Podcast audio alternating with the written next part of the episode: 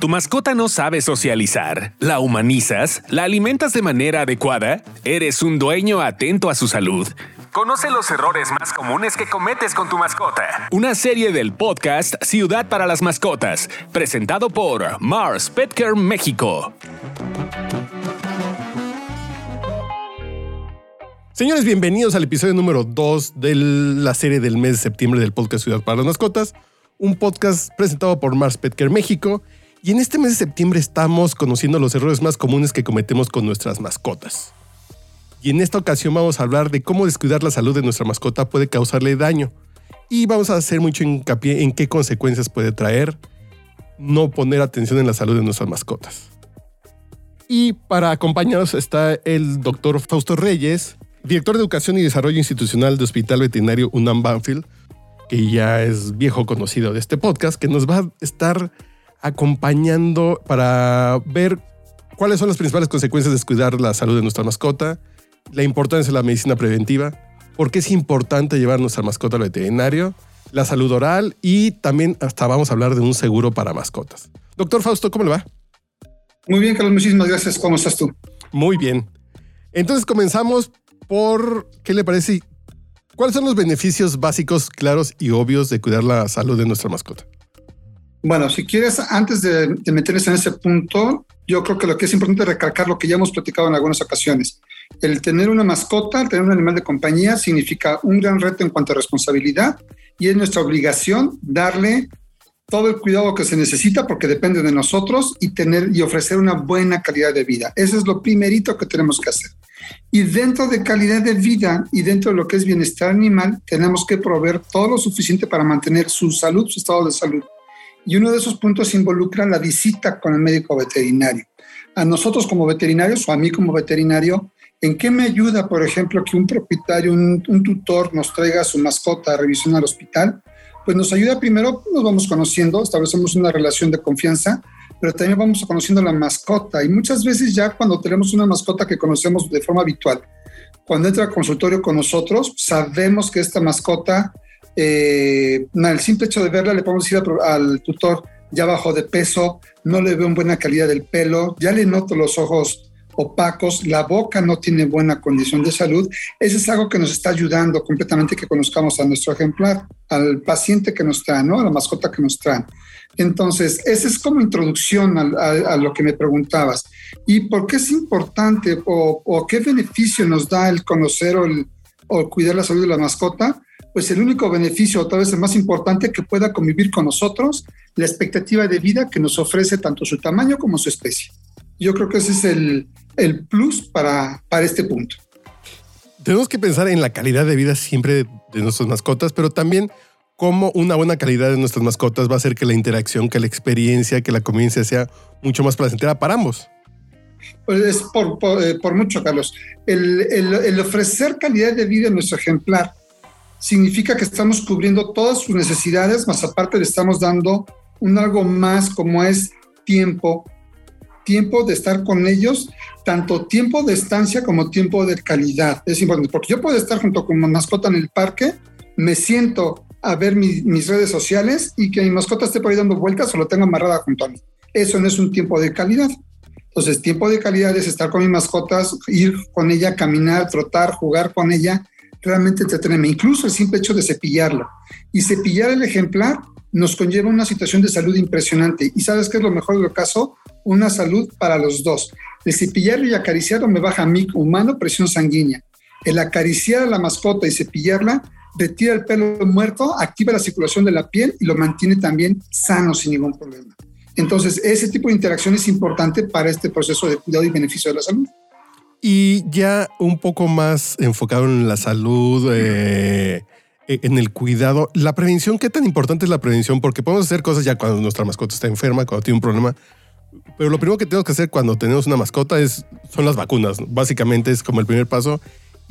¿Y, qué beneficios y qué problemas presenta eh, la mala prevención y la buena prevención de, de la salud de nuestra mascota? Ok, por supuesto. Entonces, medicina preventiva o, la, o, la, prevención de las enfermedades es vital completamente. Todo el día, tanto ellos como nosotros estamos expuestos a una gran cantidad de agentes que nos pueden ocasionar una enfermedad. Y el simple hecho de que nuestro sistema de defensa, nuestro sistema inmune se encuentre activo en buena condición, nos ayuda a que no nos enfermemos. En ellos pasa exactamente lo mismo, pero también tenemos que ayudarle con algunos procesos que no solamente es vacunación y desparasitación. Claro que tú lo mencionas, es lo más importante, o son de los pilares, vamos a llamarlo así. Pero tenemos otros pilares que son súper importantes, ¿no? Y vamos a platicar, como lo hemos hecho algunas ocasiones, sobre ellos específicamente. Específico con tu pregunta que me hiciste, la vacunación o por qué es importante prevenir. El simple hecho de evitar que se presenten enfermedades o problemas con nuestro ejemplar, nuestra mascota, nos ayuda de muchísimo. Uno, mantenemos la, salud de nuestro ejemplar, va a vivir más tiempo con nosotros en relación con nuestra familia y como dice nuestro lema en el hospital, vamos a hacer que vivan más tiempo más felices con la, con la familia. Ese es el punto importante que tenemos aquí en el hospital como lema. Pero también el que, el que nosotros podamos cuidar con medicina preventiva o, o cuidar a nuestro ejemplar nos va a ayudar también a que tengamos ahorro y vamos a verlo desde el punto de vista económico y en la situación en la que estamos de repente poco a poco que se nos empieza a disparar la inflación, etcétera, el tener un pequeño ahorro creo que es valor adicional al valor a la medicina preventiva. Te pongo un ejemplo. Un cachorro que se vacuna de forma habitual va a llevar, va, va llevar de cuatro a seis vacunas de cachorrito para protegerlo de las enfermedades más comunes. Y vamos a decir un número, un número ficticio, pero vamos a decir que eso te cuesta en total dos mil pesos, por así, por mencionar algo. Si un paciente, si ese paciente que no vacunaste se te enferma de parvovirosis y lo tienes que hospitalizar, el simple, el simple hecho de consulta, de urgencia, pruebas de laboratorio y primer día de hospital, te sale como en 6 mil, 7 mil pesos. Un día exclusivamente. Los demás días a lo mejor disminuye a mil, 1500 posiblemente, pero imagínate que el paciente se va a quedar, la mascota se va a quedar cinco días. 5 por, 500, por 1500 serían 7500 más 7000 que llegó, son 14 mil pesos cuando pudiste haber gastado nada más 2.000 para poner sus vacunas y evitar la enfermedad. Entonces, ahí también ves una balanza muy importante hacia nosotros como humanos en cuanto al beneficio de la medicina preventiva. Básicamente es como un seguro de cualquier tipo de vida, de auto. Es un seguro el que vacunemos a nuestras mascotas. Nos va a ahorrar esa molestia, la enfermedad de nuestra mascota, desde luego, pero el gasto también. Que lo dice, es que no va a gastar, después vas a gastar más. Por supuesto, es, es, es, como bien decimos que los con los seguros, ¿no? Decimos, ¿cuál es el mejor seguro de todos? Yo el que tengo, porque mientras no lo use, sé que es el mejor. Porque a lo mejor si lo uso, de repente veo que no tengo el auto de repuesto que me dijeron, que no me lo entregaron en una semana, etcétera, etcétera. Detallitos que luego salen con los seguros. Y aquí también, si tú metes tu dinero en medicina preventiva, vas a estar asegurando una serie de servicios con tu, con tu ejemplar y también el cuidado y la prevención de enfermedades o el no tener enfermedades que nos van a ocasionar todo un trastorno desde emocional, físico y económico, ¿no? Y también, ya pasando de las vacunas, está el tema de la desparasitación también, que es este tema preventivo. Cuenta como preventivo, ¿verdad? La desparasitación. Sí, así es, sí, totalmente. Eh, ¿Cuáles son los básicos? ¿Cada cuánto tiempo tenemos que hacer esta desparasitación? Bueno, cuando llega la mascota con nosotros, nuestra mascota con nosotros, ya sea cachorrito o adoptado, recuerda que promovemos mucho la adopción de los ejemplares, es siempre llevarlo con el médico veterinario de inmediato y que se le hagan estudios y dentro de esos estudios tenemos que tomar muestras de sus heces para checar que no tengamos parásitos. Y ahí el veterinario va a determinar si considera desparasitar como medida preventiva o no desparasitar. La gran mayoría se desparasita siempre como prevención porque va a convivir con humanos nuevamente o por primera vez. Y si todo va bien y llevamos un buen cuidado con nuestra mascota, con nuestro ejemplar, más o menos dos o tres veces al año tendría que estarse desparasitando. Esto se modifica si en alguno de esos momentos encontramos que hay parásitos en nuestro ejemplar, pues los, calendarios se acortan o se hace una desparasitación mucho más fuerte para tratar de eliminar parásitos que se estén presentando. ¿Por qué es importante esto? Porque los parásitos te pueden ocasionar problemas, pero a la vez también hacen que tu sistema inmune se encuentre totalmente desubicado o se haya desviado de su punto importante de protección y que pueda ser también víctima de otras enfermedades.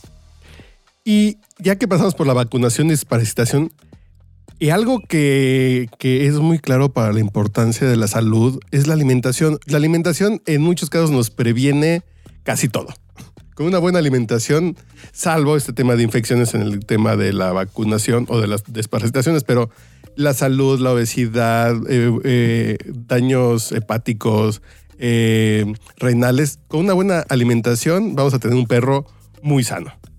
Sí, por supuesto. Y aquí, aquí lo que estás tocando es, es importante.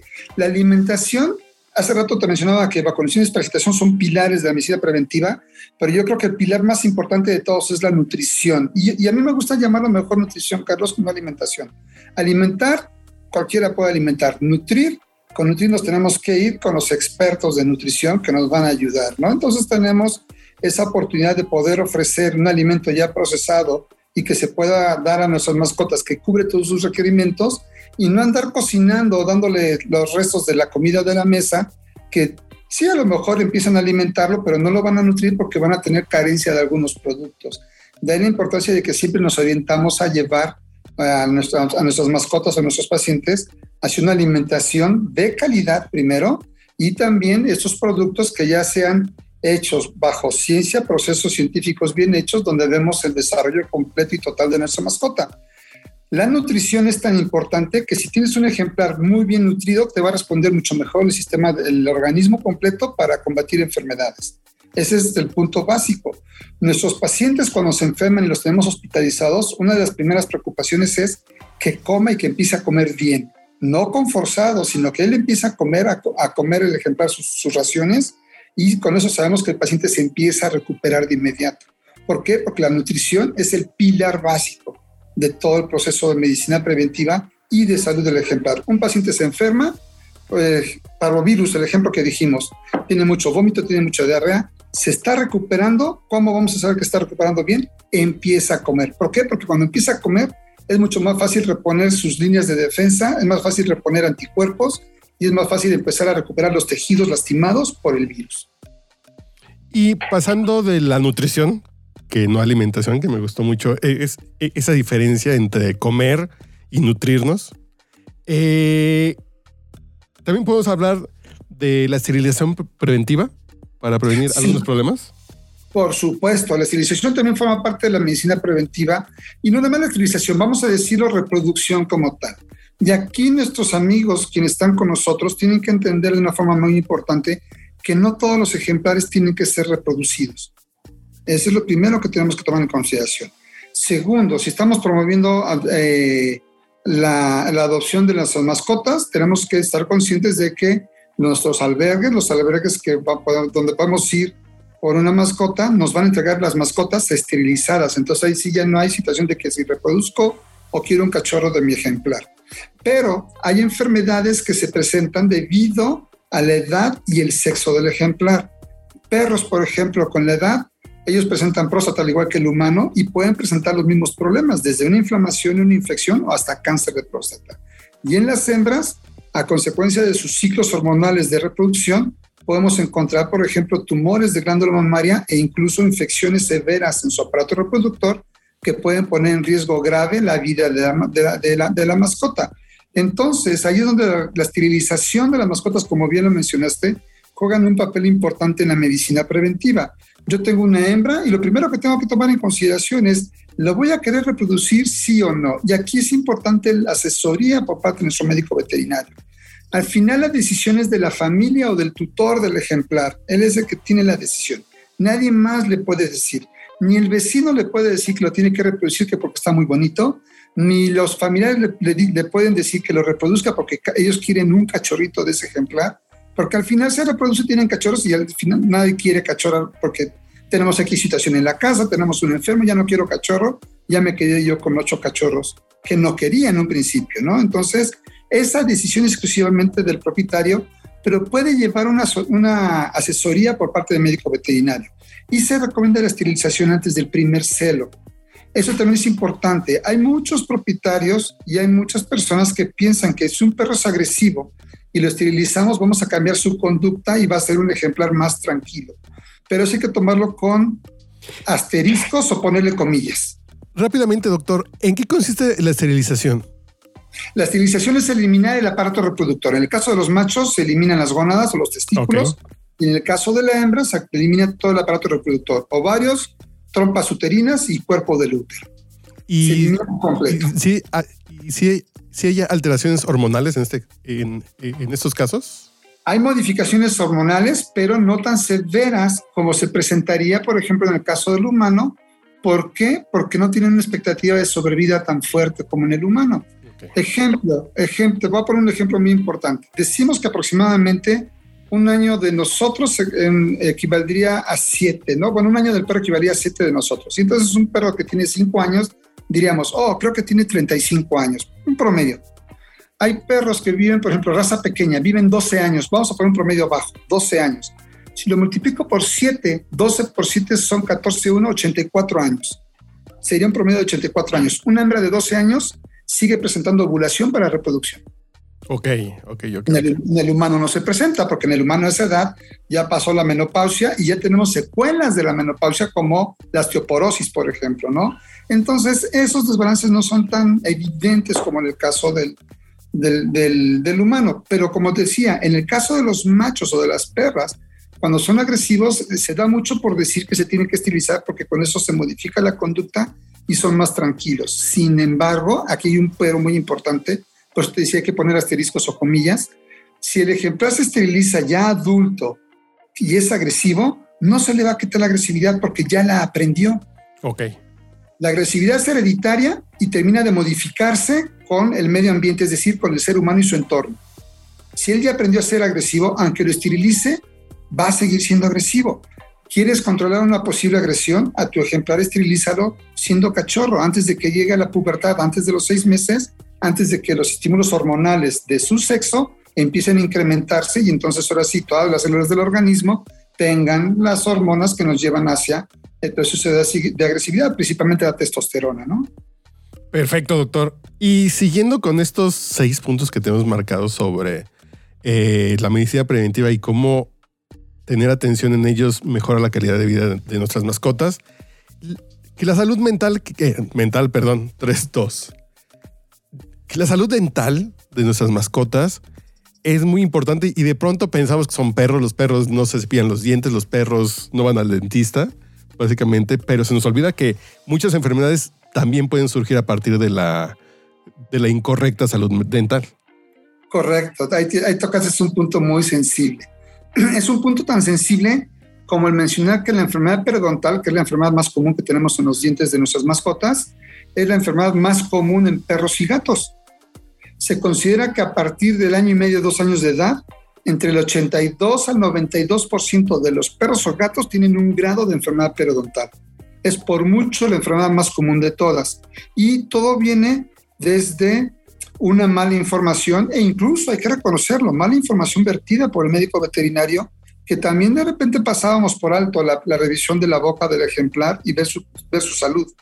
Pero con los avances que tenemos poco a poco con la medicina y el cuidado de los ejemplares, nos damos cuenta que son factores, un, paciente con una mala calidad de dientes y con enfermedad severa de los dientes queda, susceptible a tener problemas en otros órganos como corazón, pulmones, riñón e hígado, ¿no? Entonces, imagínate un ejemplar que por condición dental después tenga un daño renal y que lamentablemente vaya, vaya a haber un desenlace no, no, no agradable por esta enfermedad renal que tuvo que venir de los dientes, ¿no? Que, que pensamos que la salud dental es, eh, es algo muy, muy sencillo y son perros, si se, les cae un diente porque mordieron algo, no pasa nada, pero sí hay que estar conscientes de su salud constante con estos productos, de estos, de estos productos para la limpieza dental, que son estas galletitas que le podemos dar de manera constante a nuestros ejemplares. Claro, tenemos el, te decía, vamos, me regreso un poquito para ligar lo que me estabas mencionando, ¿no?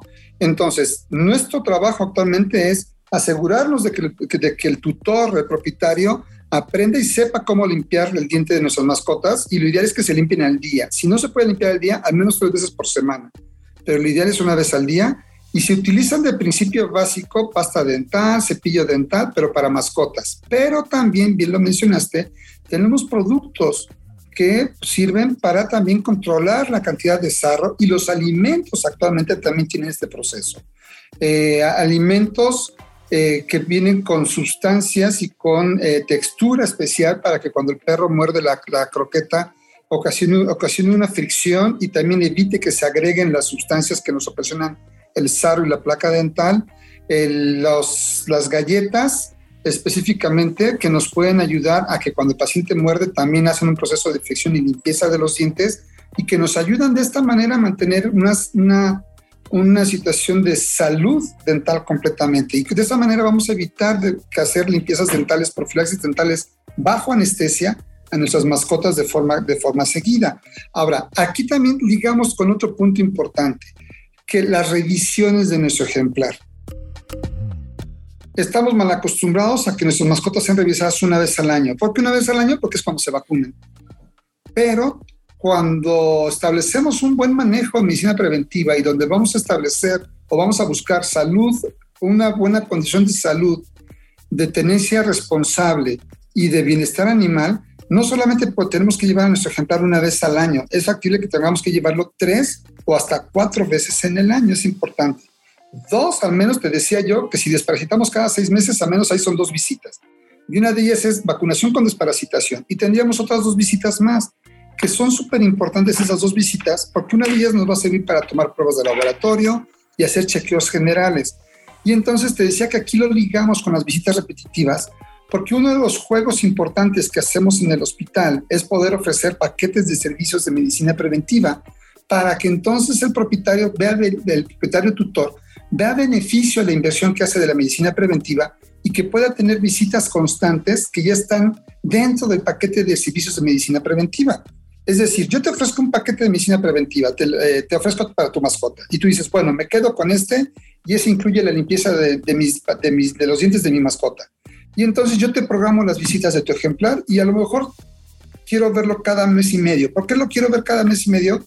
Porque tu ejemplar ya tiene siete años y lo noté un poco pasado de peso. Y entonces en nuestras visitas vamos a estar checando constantemente el peso de tu ejemplar, te vamos eh, a, decir cuál es el alimento que te recomendamos, la cantidad y qué frecuencia y cómo lo tienes que hacer. Te vamos a enseñar cómo limpiar los dientes y cada vez que vengas en ese mes y medio vamos a checar su peso, su estado general de salud, su condición de boca también y vamos a ir actualizando los servicios que tengas disponibles. Limpieza dental, por ejemplo, un check-up general y eso, pruebas de laboratorio, sangre, heces y orina. Y eso es importante porque se convierten como las visitas de nosotros con nuestro médico que vamos para evitar enfermedades. El problema es que estamos mal acostumbrados como sociedad a que visitamos al médico cuando nos sentimos mal.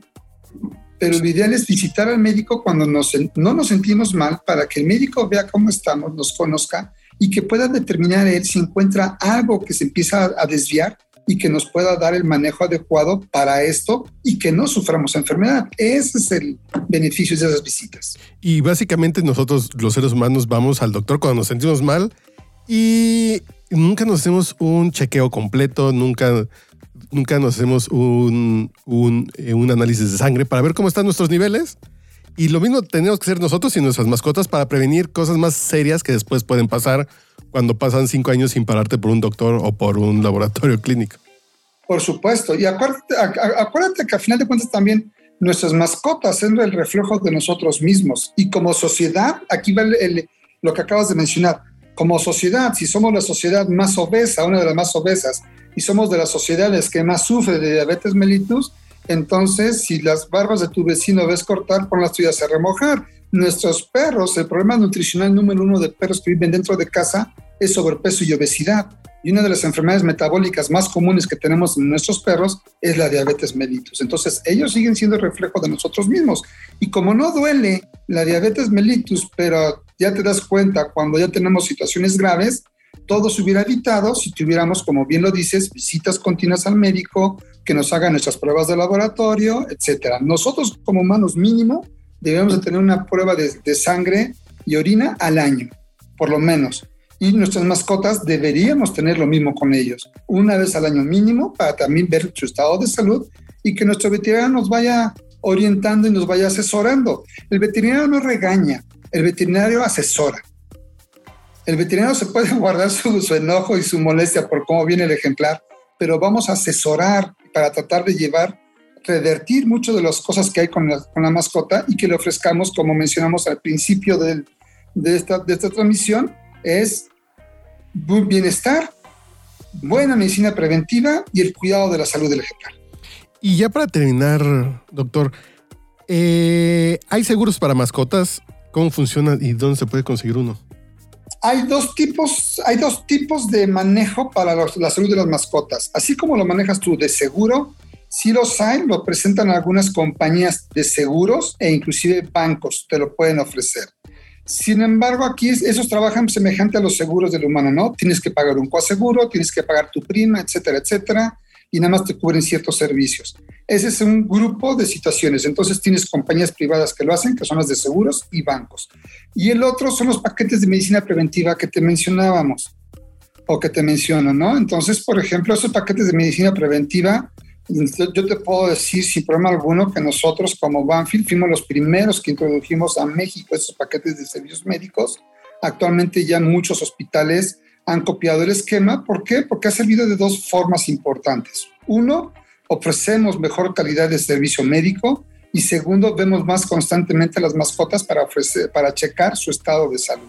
Y segundo, y otro punto importante, ayudamos a la economía del, del, del tutor o, o propietario porque recuerda que tenemos esos controles en cuanto a ya vienen involucrados en esos, en esos paquetes de servicios médicos los las visitas al, al, veterinario, ¿no? Yo manejo como, cuando, cuando, platico con los propietarios, con los tutores de las mascotas, ah, les hago una broma diciéndoles que si les caemos muy bien y tienen un servicio médico con nosotros de ese tipo, un paquete de servicios médicos, un plan de bienestar, que es como se llaman, entonces si les caemos también que quieren venir 52 veces al año, programamos una visita por semana durante 52 semanas y todas las visitas son gratis porque están involucradas dentro del plan médico. Entonces eso es un valor agregado al servicio que ofrece estos planes. Y estos planes de esta manera nos han servido mucho para mejorar e incrementar el conocimiento de la medicina preventiva en nuestras mascotas aquí en nuestro país. Perfecto, doctor. Entonces, le agradecemos mucho este paseo por todo lo que tiene que ver con la, con la prevención de la salud de nuestras mascotas, que es no hacerlo es de los errores más comunes, pensar que si el perro está bien no va a haber ningún problema.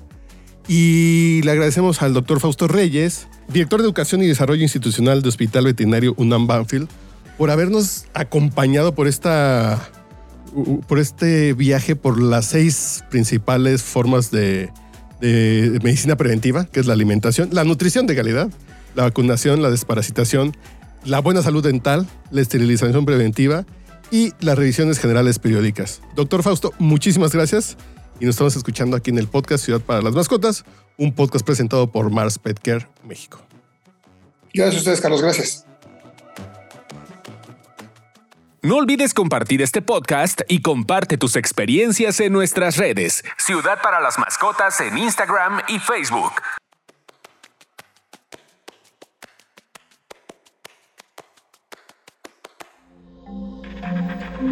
Este audio está hecho en Output Podcast.